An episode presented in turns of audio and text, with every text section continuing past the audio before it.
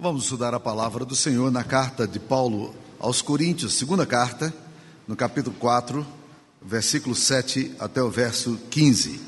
Segunda carta de Paulo aos Coríntios, capítulo 4, versículo 7 a 15. Temos, porém, esse tesouro em vasos de barro, para que a excelência do poder seja de Deus e não de nós. Em tudo somos atribulados, porém não angustiados, perplexos, porém não desanimados, perseguidos, porém não desamparados, abatidos, porém não destruídos, levando sempre no corpo o morrer de Jesus, para que também a sua vida se manifeste em nosso corpo. Porque nós que vivemos somos sempre entregues à morte por causa de Jesus, para que também a vida de Jesus se manifeste em nossa carne mortal. De modo que em nós opera a morte, mas em vós a vida. Tendo, porém, o mesmo espírito de fé, como está escrito, eu criei, por isso é que falei. Também nós cremos, por isso também falamos, sabendo que aquele que ressuscitou o Senhor Jesus também nos ressuscitará com Jesus e nos apresentará convosco. Porque todas as coisas existem por amor de vós, para que a graça, multiplicando-se, torne abundantes as ações de graças por meio de muitos, para a glória de Deus. Esta é a palavra do Senhor. No final do ano há sempre a mesma rotina e as mesmas coisas acontecem é, em todos os corações, na, ou pelo menos na maioria das pessoas. Vamos criar novas resoluções para o ano que vem, estabelecer novos planos, novas metas e a gente faz alguns projetos pessoais eu vou comer menos esse ano, eu vou caminhar mais esse ano, eu vou devotar a minha vida mais a Deus esse ano, e a gente descobre que isso tudo vai bem em dois, três dias de esforço, depois acaba, a gente esquece das resoluções e tudo volta ao normal. E o resultado é que nós normalmente, quando olhamos a questão da expectativa, é que nós começamos a perceber que, na verdade, as coisas não mudam tanto assim. Mais do que novas resoluções, talvez, o que a gente precisa são novos conceitos, ou pelo menos firmar aqueles conceitos que são claros nas Escrituras Sagradas para a gente começar o um novo ano.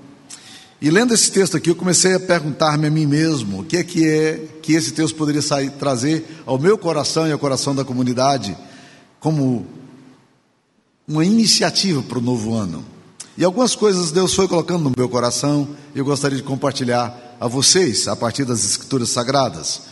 Primeira coisa, meus queridos irmãos, que me pegou muito foi exatamente o versículo 7, quando fala: Temos, porém, esse tesouro em vaso de barro, para que a excelência do poder seja de Deus e não de nós. Me chamou muita atenção aqui essa questão de sermos, de termos um tesouro em vaso de barro.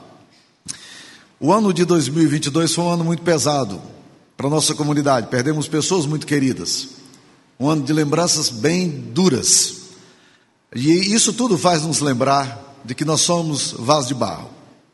E uma das coisas que nós precisamos entender é que a vida, do, a vida humana ela é muito frágil.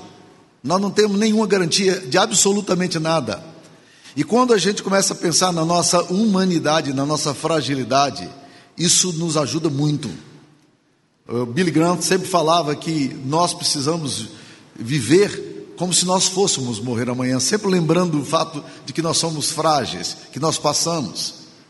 Essa, essa atitude gera em nós o que? Temor, irreverência, humildade, nos torna humanos. A arrogância da gente se desfaz, porque quando a gente considera a possibilidade de que nós somos frágeis, que a nossa natureza é frágil, que nosso, nós somos vasos de barro, ainda que haja uma grandeza maravilhosa aqui, que é a obra de Deus em nosso coração, nós somos frágeis. A nossa humanidade está aqui presente. Então, quando nós começamos um novo ano pensando, lembrando que a nossa vida é frágil, isso traz um enorme sentido para nós. Essa fragilidade vai nos tornar mais lúcidos. E talvez seja isso que o, que o escritor de Eclesiastes tenha dito: olha, é melhor estar na casa do luto do que na casa onde dá festas. Porque na casa do luto, diz ele, a gente considera o nosso fim. E nós precisamos exatamente aprender isso aí, para começar o próximo ano talvez um conceito que a gente precisa resgatar é o fato de que nós somos frágeis. Nós somos vasos de barro, vulneráveis, E essa fragilidade vai nos levar a viver uma vida de maior temor, de maior amor, de maior cuidado, de maior reverência diante de Deus. Segunda coisa que me, veio, me chamou a atenção nesse texto aqui é que o apóstolo Paulo tenta levar aos cristãos da, da igreja de Corinto quatro compreensões muito claras de verdades irrefutáveis que precisam estar no coração daqueles que amam a Deus. Ele diz aqui no versículo 8: Em tudo somos atribulados, porém não angustiados. Então, primeira coisa, tribulação. Segundo, em tudo somos perplexos, porém não desanimados. Perplexidade. Terceiro, em tudo somos perseguidos, porém não desamparados. Perseguição. Por último, abatidos, porém não destruídos. São quatro verdades irrefutáveis que precisam estar presentes em nosso coração. Mas vamos lá em cada uma delas. A primeira coisa que esse texto vai nos ensinar, meus queridos irmãos, é que tribulações não podem nos tornar seres angustiados. Exatamente isso que ele diz. Em tudo somos atribulados, porém não angustiados. A tribulação faz isso em nós. Ela gera tristeza, gera dor, mas isso não pode gerar em nós angústia. Em outras palavras, a tribulação não pode endurecer seu coração. A tribulação, a dor, as tragédias não podem chegar no nosso coração de tal forma que a gente comece a olhar a morte, o sofrer e a, e a dor em si como mera dor. Muitas vezes nós percebemos que a dor faz tem um efeito terrível em algumas pessoas de levar as pessoas a viverem em torno da dor como fim em si mesma. Jesus nunca fez isso. Uma das coisas mais fantásticas que nós observamos nas Escrituras Sagradas é que no dia em que Jesus Cristo vai anunciar a sua morte aos discípulos de forma bem clara, na Santa Ceia, a Bíblia diz que ele pegou o cálice, o pão e o vinho, deu aos seus discípulos, dizendo: Isso é o meu corpo que será esmagado por vós. Mas antes de fazer isso, ele deu graças. A compreensão de Jesus é de que a tribulação não podia ser mera tribulação, a dor não poderia ser mera dor. Então, quando você passa pela tribulação, você não pode permitir que a tribulação te transforme num ser mal-humorado, num ser atribulado e num ser angustiado. Há muitas pessoas que, quando passam pela dor, elas vivem na dor. Elas transformam a dor no seu currículo. E é isso que a palavra de Deus nos está dizendo. Essa, é uma verdade irrefutável. Nós vamos passar, sim, Paulo está falando, somos atribulados, mas não somos angustiados. Essa coisa não desce para nós e nos transforma em seres amargurados, deprimidos, é, irritados com a vida, achando que Deus deve alguma coisa para nós e que a vida deve alguma coisa para nós. Então, a primeira coisa que nós precisamos aprender é que tribulação não pode nos transformar em seres angustiados. Segunda coisa, que ele diz aqui, que a perplexidade não pode nos dominar, porque ele fala: perplexos, porém não desanimados. Perplexidades são experiências não previstas. É aquela coisa que você vivencia e que você coloca a mão na boca e diz: Eu nunca pensei que isso pudesse acontecer. Isso é perplexidade. Nós passamos por perplexidades. A vida muitas vezes nos conduz à perplexidade por essas experiências não previstas que nos tornam de, tomam de assalto e são fatos surpreendentes, inesperados, más notícias que podem acontecer a qualquer momento e que podem eventualmente nos destruir emocionalmente. Mas olha o que ele diz: nós somos perplexos, mas nós não desanimamos. Isso não transforma a vida da gente em uma experiência de desânimo, que a gente não tem vontade de viver, não tem vontade de lutar.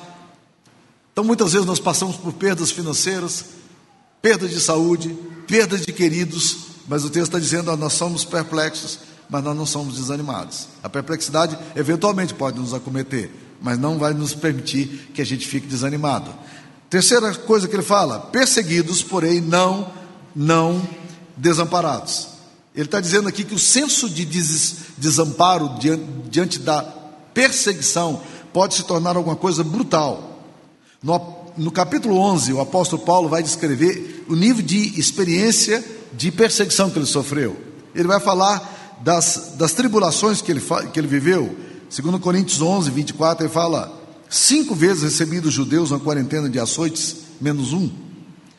Fui três vezes fustigado com varas, uma vez apedrejado em naufrágio, três vezes. Uma noite e um dia passei na voragem do mar.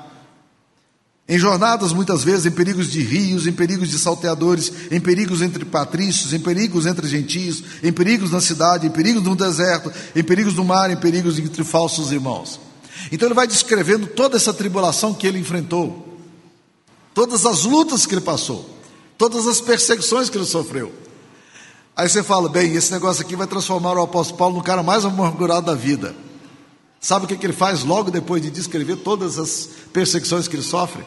No capítulo 12, ele vai falar de uma experiência que ele tem com o Senhor, de uma experiência de arrebatamento. Em outras palavras, é quase que intencional o texto bíblico quando mostra a perseguição sobre a vida de Paulo, mas ao mesmo tempo leva o apóstolo Paulo a fazer uma declaração sobre a experiência dele, como se ele estivesse dizendo: Olha, essas perseguições, essas experiências de dor, que poderiam ter me levado para o fundo do buraco, pelo contrário, elas me levaram para a presença de Deus, e eu fui arrebatado ao terceiro céu, e recebi palavras inefáveis de Deus, que eu não posso descrever.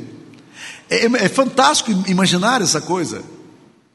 Às vezes a gente fica se sentindo perseguido, injustiçado, Muitas pessoas sentiram isso muito durante esse ano, eventos políticos, e a gente começa a ficar muito desanimado. Não, nós não deveríamos. Sabe por quê? Porque o texto está dizendo aqui que nós somos perseguidos, e se formos perseguidos, nós não seremos desamparados.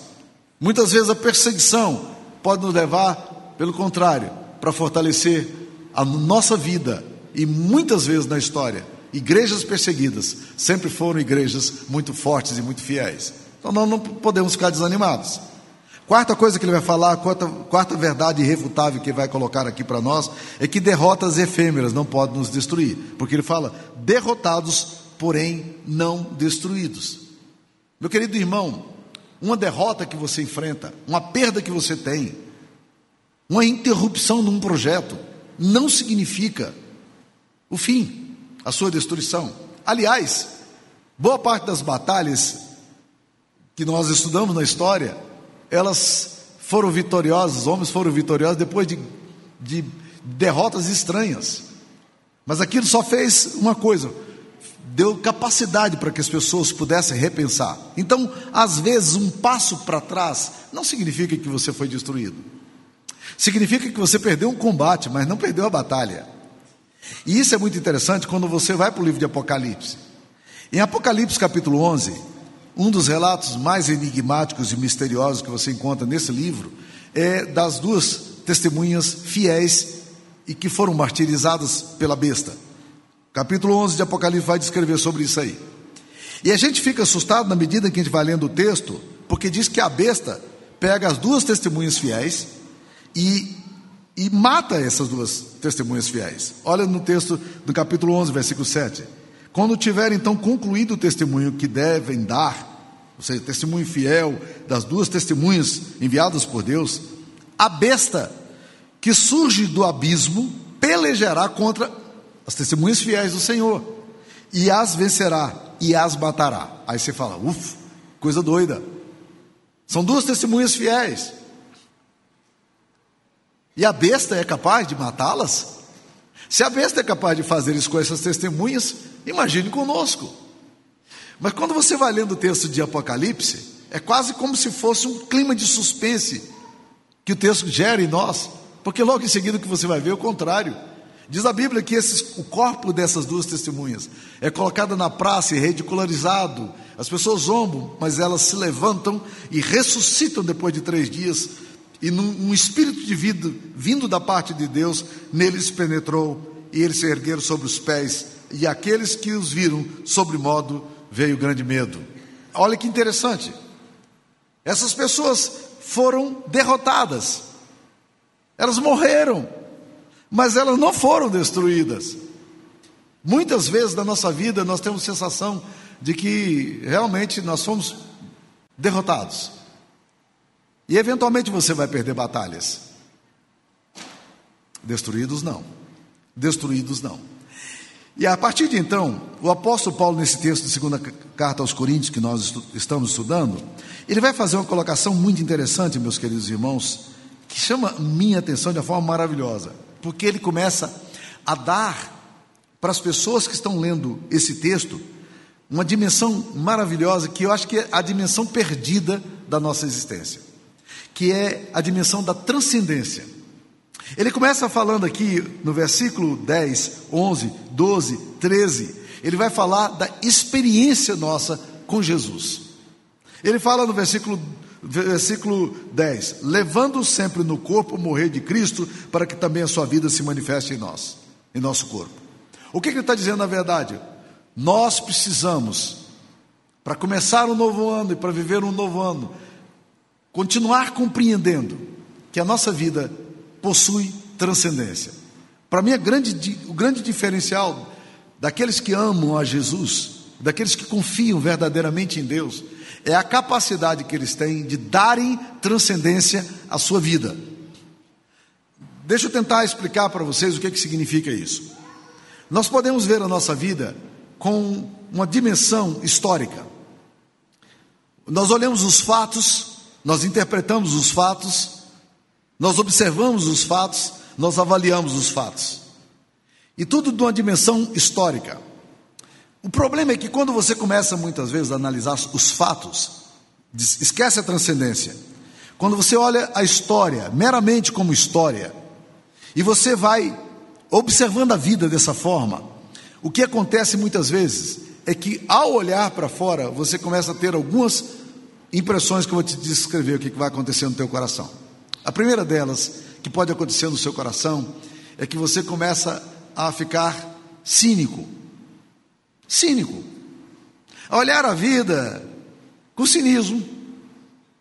Você não consegue mais ver beleza na vida.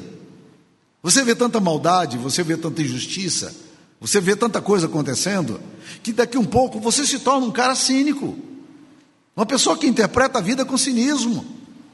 Você não tem transcendência, você só tem cinismo.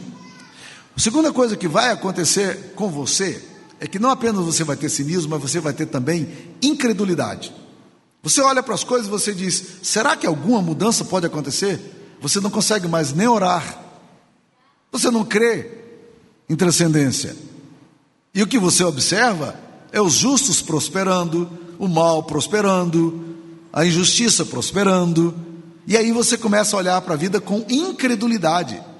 E quando essa incredulidade histórica bate no seu coração, o terceiro resultado é o pior de todos: é o desespero, que é a ausência completa de esperança. Talvez tenha sido exatamente isso que aconteceu com tem acontecido com o profeta Jeremias. A olhar para a cidade querida, Jerusalém, destroçada, os cadáveres empilhados na rua depois da guerra. Ele foi liberto, era um homem idoso e ninguém queria matar um velho. E ele foi liberto, ele foi livre da morte. Mas ele tinha que lidar com o cheiro das ruas, com, cheia de cadáveres. E ele diz: Deus me fez andar no meio dessa rua. Deus me fez olhar a história, está olhando a história. E chega um determinado momento que, que ele é tomado por uma compreensão que é exatamente aqui que eu gostaria que vocês chegassem. Parece-me que é o que o Paulo, o apóstolo Paulo tenta colocar no coração das pessoas. Ele diz: eu, eu quero trazer à memória o que me pode dar esperança. Olha o que ele está fazendo. Ele está dizendo: eu preciso sair dessa horizontalidade, dessa historicidade, e preciso olhar a vida com transcendência. Eu preciso começar a olhar a minha história não como mera história humana. A minha história, ela possui um capítulo, ela possui um segmento, ela possui uma dimensão que transcende a minha própria autocompreensão. A história humana também era assim. A história é carregada de transcendência, ela é carregada de uma presença divina, ela é engravidada de um sentido maior. Por isso que você não vê nas Escrituras Sagradas, e hora que esses livros foram escritos, na sua maioria, nos dias de, de que Roma, um governo extremamente cruel, perseguindo os cristãos, você não vê aqui uma nota de desespero e, e de um povo que chega no final absolutamente destruído. Não. Se eu pudesse resumir a frase básica do livro de Apocalipse, que é o último livro da Bíblia, eu diria: tudo está sob controle. É isso. Tudo sob controle. Por quê? Porque a história está aqui. Ela está atropelando a gente. E Hegel, um filósofo alemão, chegou a dizer que se a história nos ensina alguma coisa, ela nos ensina que não nos ensina nada. Essa é uma visão marxista da história. Essa é uma visão aristotélica da história, não é visão bíblica. Quando você olha para as escrituras sagradas, você tem criação, você tem queda, você tem redenção e você tem consumação. E em todas elas, você vê a história de Deus andando na história humana. Você é capaz de perceber isso na sua vida? Dê transcendência à sua história. Sua história está muito humana. A sua história está muito horizontalizada. Verticalize a sua percepção. Mesmo naquilo que você fez errado. Se você arrepender, Jesus pode mudar a sua história. E pode fazer novos projetos em sua vida pode fazer uma pessoa nova, cheia de esperança, que vai experimentar um tempo novo de Deus. A transcendência me faz ver assim. Jesus está no túmulo, ele morreu. Os discípulos voltam para Emaús, outros voltam para o seu trabalho. E os que voltam para Emaús estão dizendo: Nós esperávamos, nós aguardávamos, nós pensávamos, nós críamos, mas não olha lá. Já é o terceiro dia que ele morreu e a esperança de Israel foi embora.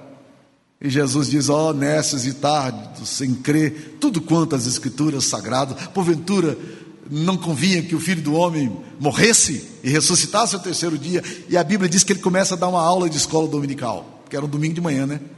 Ele começa a dar uma aula de escola dominical. E literalmente ele discorria, e o termo que aparece ali, que ele discorria sobre o, o, os profetas e sobre, e sobre a lei, literalmente significa que ele de-hermeutizava, ele fazia a hermenêutica do que estava acontecendo. Você ele interpretava a Bíblia para os discípulos. Nós precisamos interpretar a Bíblia. De novo, na nossa história. O que, é que vai acontecer quando você tem transcendência?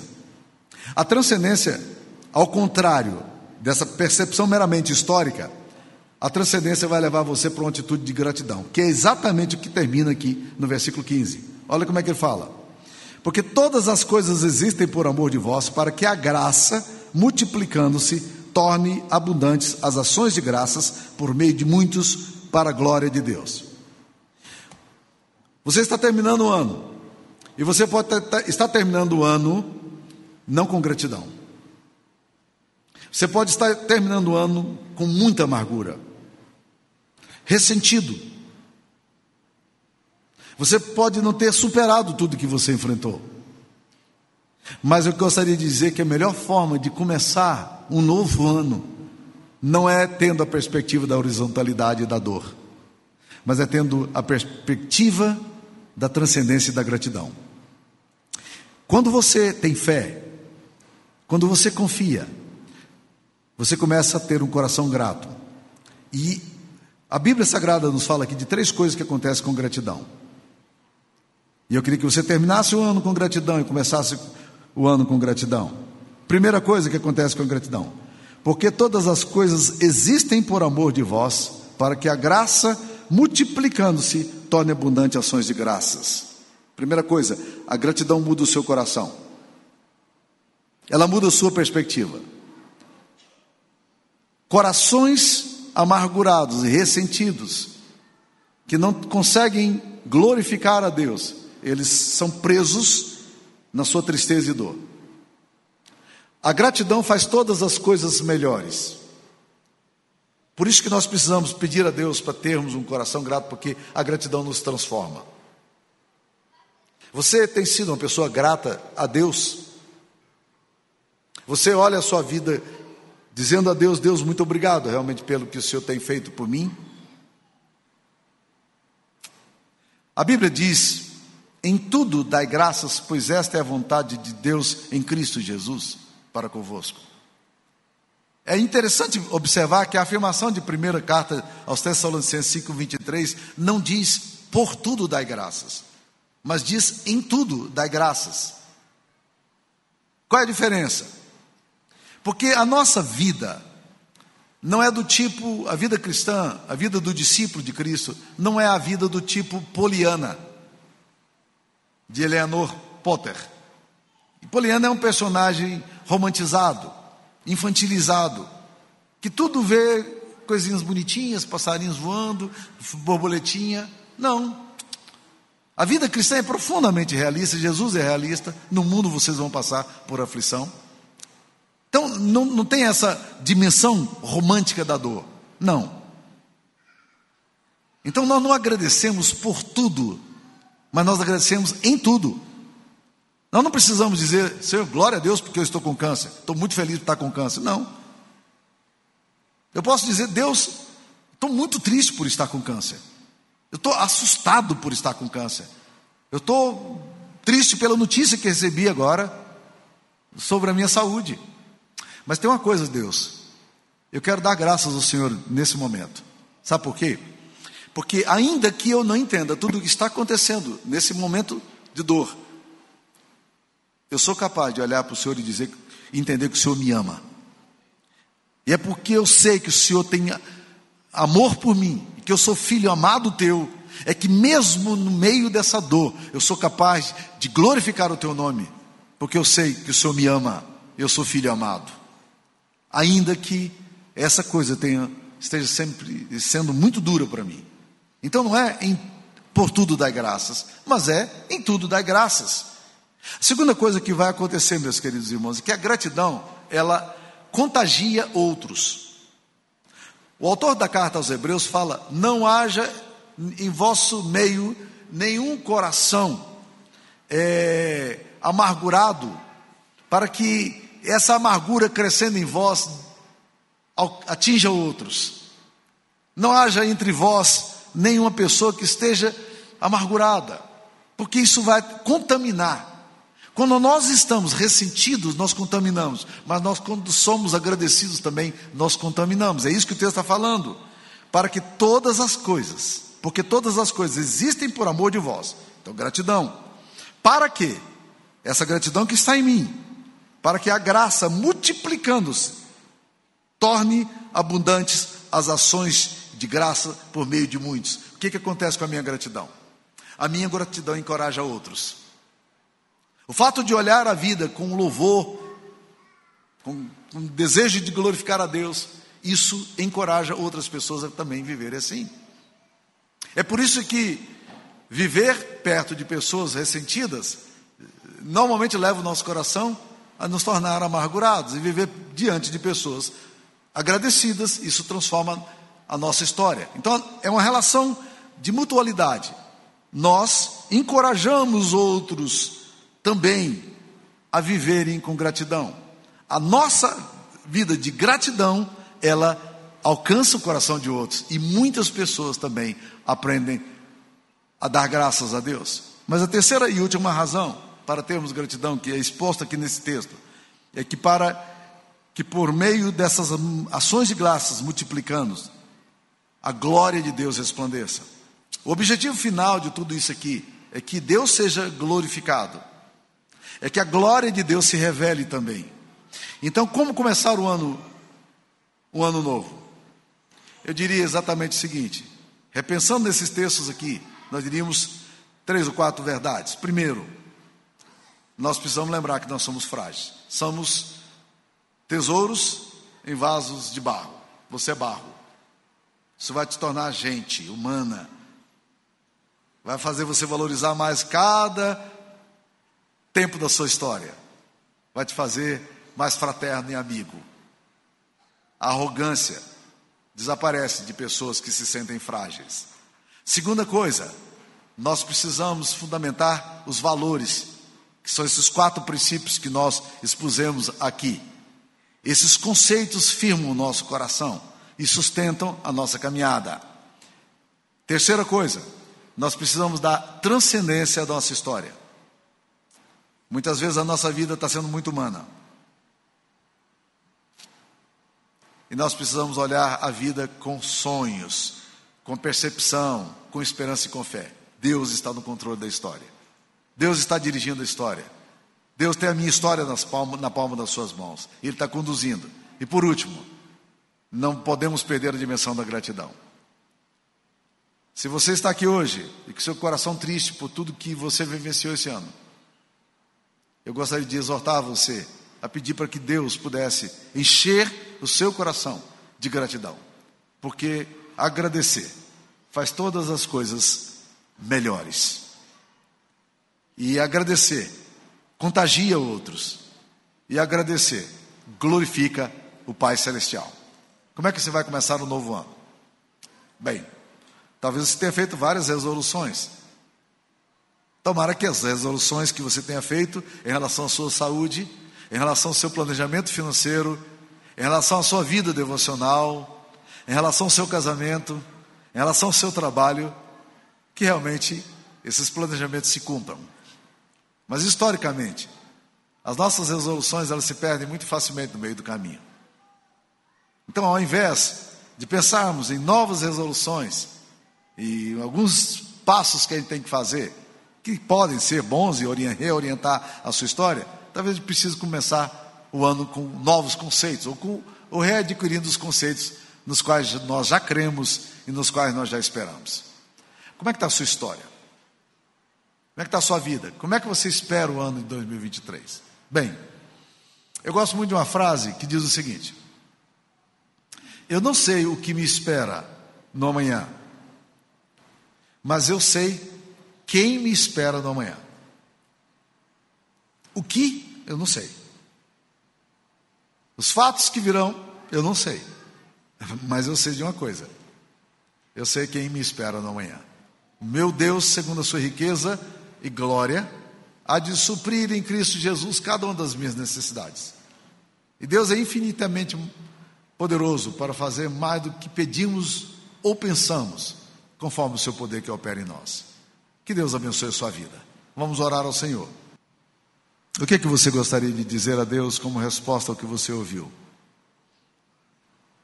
Qual foi o ponto da palavra de Deus que você ouviu hoje que mais desafiou o seu coração? Você gostaria de orar por isso?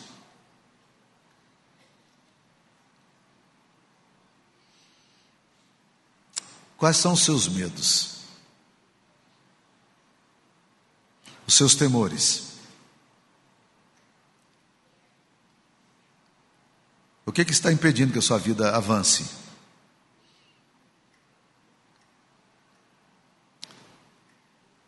Como é que está o seu coração em relação à esperança? Sua vida está marcada pelo cinismo? Sua vida está marcada por incredulidade? Sua vida está marcada pelo desespero? Ou está encharcada de fé e de esperança no Deus que tudo pode fazer? Peça ao Senhor para te visitar. Peça ao Senhor para mudar o seu coração, sua forma de interpretar a vida, a sua história. Oh Deus querido, nós temos um tesouro em vaso de barro. Esse tesouro é o Senhor mesmo, Pai. É va somos vasos de barro, frágeis, humanos demais quebramos facilmente. Facilmente somos esmagados. Mas nós temos um tesouro em nós, que é a presença maravilhosa de Cristo Jesus. Oh Deus querido, que nessa noite o teu Espírito de graça possa nos visitar. Obrigado a Deus pelo ano que passou. Um ano de grandes lutas, muitas perdas e dores. Mas o Senhor esteve conosco, Pai. O Senhor estava lá. Ainda que não possamos decifrar, decodificar, interpretar os motivos do teu coração, ainda assim sabemos que o Senhor nos ama. Ainda sabemos que o Senhor esteve conosco. E que a tua misericórdia foi a causa de não sermos consumidos. Te louvamos, ó Deus querido, por tudo que o Senhor tem sido para com a tua igreja, por essa igreja aqui, pelo teu povo. E te pedimos, a Deus, que o Senhor nos dê a capacidade de transcender a nossa própria história, com fé em Jesus. Em nome dele nós oramos. Amém, Senhor. Amém.